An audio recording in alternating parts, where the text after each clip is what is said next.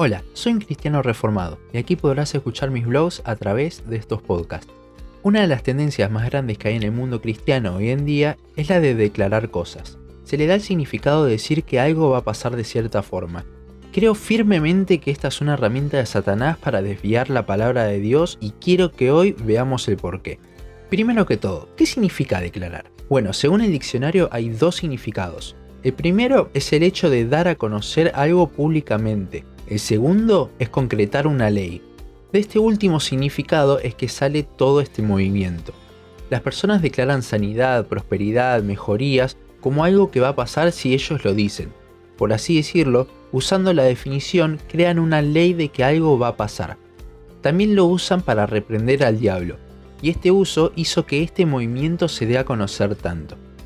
Pero, ¿qué dice la Biblia al respecto de esto?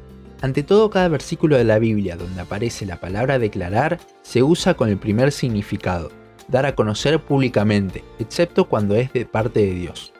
La palabra que se utiliza en el Nuevo Testamento es la palabra griega norizo, que viene de la palabra ginosco, que significa conocer, saber, con lo cual norizo significa dar a conocer.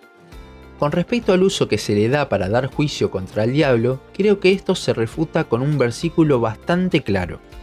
Judas 1.9 dice, pero cuando el arcángel Miguel contendía con el diablo disputando con él por el cuerpo de Moisés, no se atrevió a proferir juicio de maldición contra él, sino que dijo, el Señor te reprenda.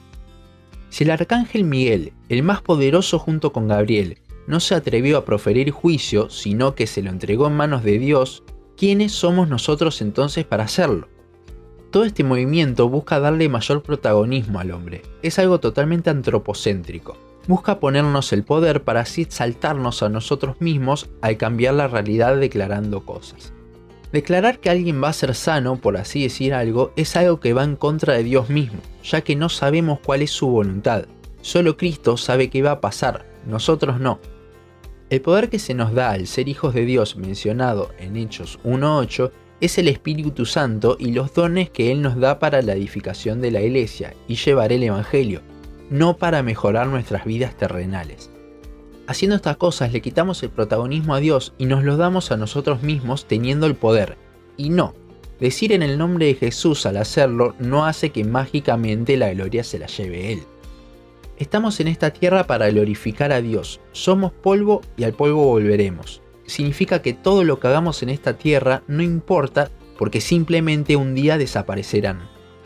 A su vez, declarar cosas como si fuesen a pasar solo porque lo decimos es un intento, fallido claramente, de sacarle el poder y control al Dios omnipotente y soberano.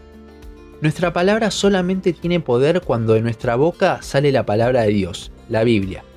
Declarar que algo va a pasar es totalmente orgulloso y contrario a Dios, quien en Santiago 4, 3 al 17 afirma que ni aun planes de nuestra propia vida podemos hacer por nuestra propia cuenta sin considerar que Dios es soberano y hará todo lo que Él quiera. En conclusión, la Biblia en ningún lado nos da a entender que podemos o debemos hacer eso.